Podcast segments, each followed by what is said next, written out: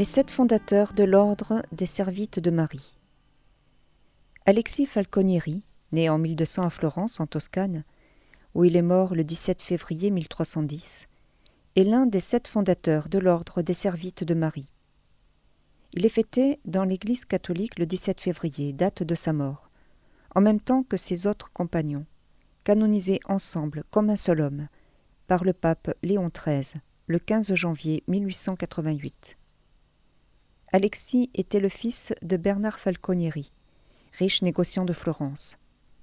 Sa famille appartenait au parti des Guelfes, favorable à la papauté, et opposé aux tenants du Saint-Empire romain germanique. Il grandit dans une atmosphère pieuse, cultivant l'humilité et la charité, et rejoignit ensuite une confraternité religieuse dédiée à la Vierge Marie, où il rencontra ses six futurs compagnons. Bon fils, bienvenue, Manet, Amédée, Sostène et Hugues. Tous les sept fondèrent l'ordre des Servites de Marie. Ces biographes ont relaté l'apparition qu'il eut de la Vierge Marie le 15 août 1233. Il ne voulut jamais être ordonné prêtre, ne s'estimant pas digne de cette fonction, et préféra rester frère occupé aux basses besognes, allant mendier la subsistance de ses frères. En 1252, avec l'aide financière de Chiarissimo Falconieri, il acheva la construction de l'église de Cafaggio, dans les faubourgs de Florence. Il fut le directeur spirituel de sa nièce, Julienne Falconieri, qui fut canonisée en 1737. À la fin de sa vie, Alexis Falconieri se retira d'abord à la Camarzia, une maison à l'extérieur de la ville, et enfin à l'abbaye de Monte Senario, où il mourut âgé de 110 ans, le 17 février 1310. Ses six compagnons étaient partis vers la maison du Père, bien des années avant lui. Bon fils, le 1er janvier 1262. Bienvenue, le 31 août 1267. Manet, le 20 août 1268. Amédée, le 18 avril 1266 et Sostène et Hugues le 3 mai 1282.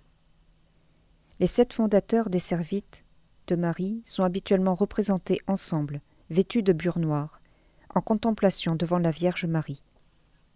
Comme un même lien de vraie fraternité avait uni ces, ces sept hommes durant leur vie, ainsi la postérité les embrassa dans une seule et même vénération.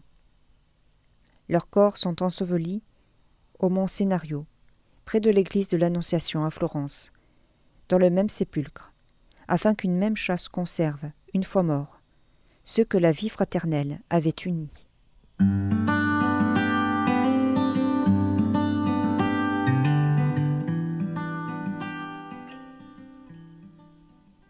À Amazé, dans le Hellespont, vers 306, la passion de saint Théodore, conscrit, qui au temps de l'empereur Maximien fut violemment frappé pour sa confession de foi chrétienne, envoyé en prison, et ensuite livré pour être jeté dans le feu. Saint Grégoire de Nice a célébré sa louange dans un remarquable discours. À Trèves, en Allemagne, Gaulle, Belgique, vers 306, Saint Bonoz, évêque, qui travailla par son zèle et son enseignement avec Saint Hilaire de Poitiers, a conservé la foi intègre dans les régions des Gaules.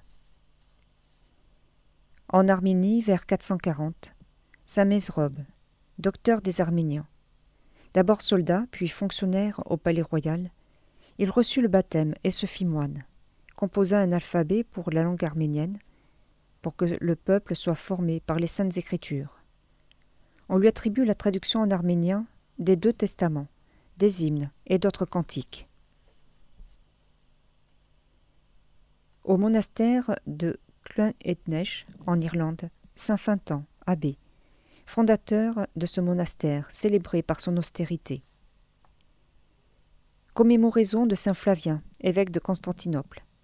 Pour avoir défendu la foi catholique à Éphèse, il fut déposé, frappé à coups de poing et de pied, par les partisans de l'impie Dioscore, et mourut peu après, sur la route de l'exil, en 449. À Lindisfarne, en Northumbrie, d'Angleterre, en 1656, Saint Finan, évêque. Après avoir été moine à Iona, homme de savoir et de zèle, il entreprit l'évangélisation de l'Essex et de Mercie, dont il baptisa les rois.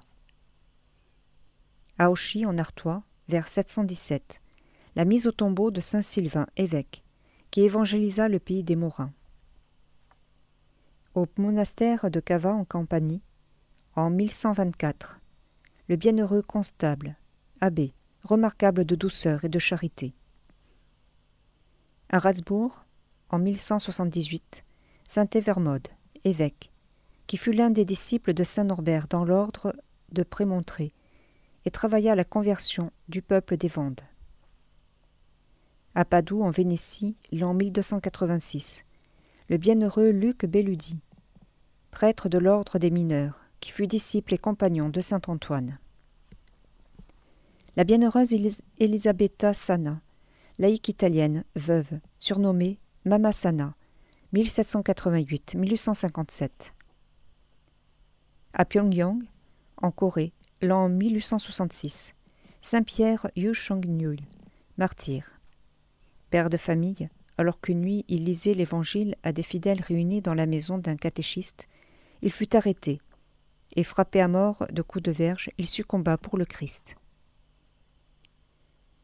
Les bienheureux Frédéric de Berga et ses compagnons, prêtres et frères laïcs martyrs. Né le 8 octobre 1877 à Berga, Marty Tarès Pula entre chez les Capucins en 1896. Religieux actif et austère, il est provincial de la Catalogne de 1921 à 1924. Il est assassiné le 17 février 1937 à Barcelone. Son martyr ainsi que celui de quatorze autres prêtres, six religieux et cinq frères convers a été reconnu le 5 juin 2015 et le 21 novembre ils ont été béatifiés dans la cathédrale de Barcelone.